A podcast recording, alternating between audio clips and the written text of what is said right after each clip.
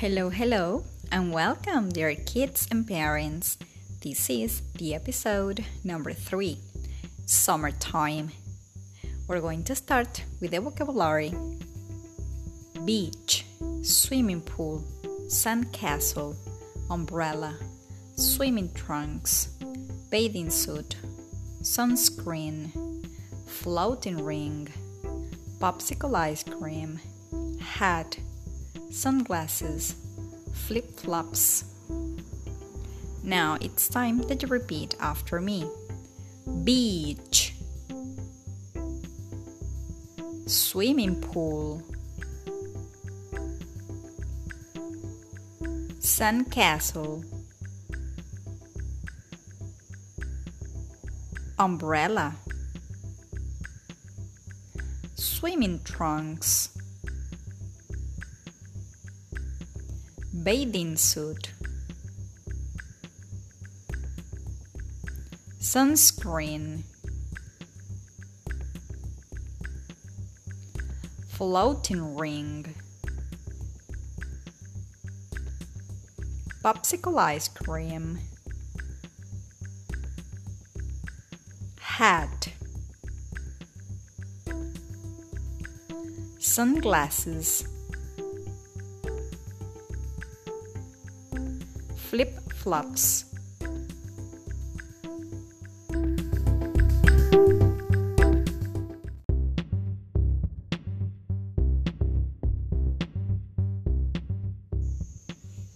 To continue practicing, you can make the example question What did you wear at the beach? I wear swimming trunks, flip flops, a cap, and sunglasses. Also, you can ask, Where do you like to go in the summer? I like to go to the beach. Where do you like to go in the summer? I like to go to the swimming pool.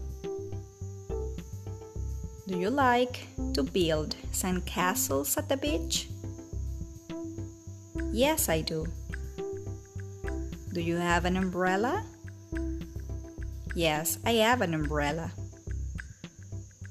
Do you protect your skin using sunscreen? Yes, I use sunscreen.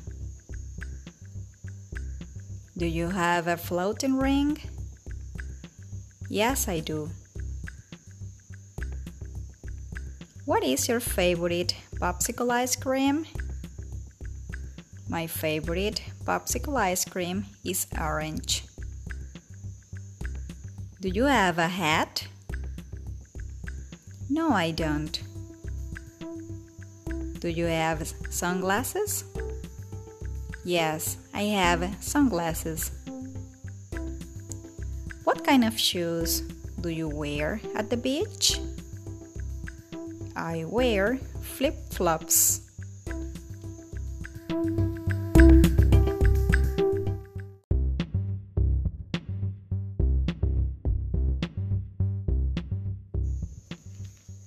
After making the example questions, we finish the episode number three Summertime.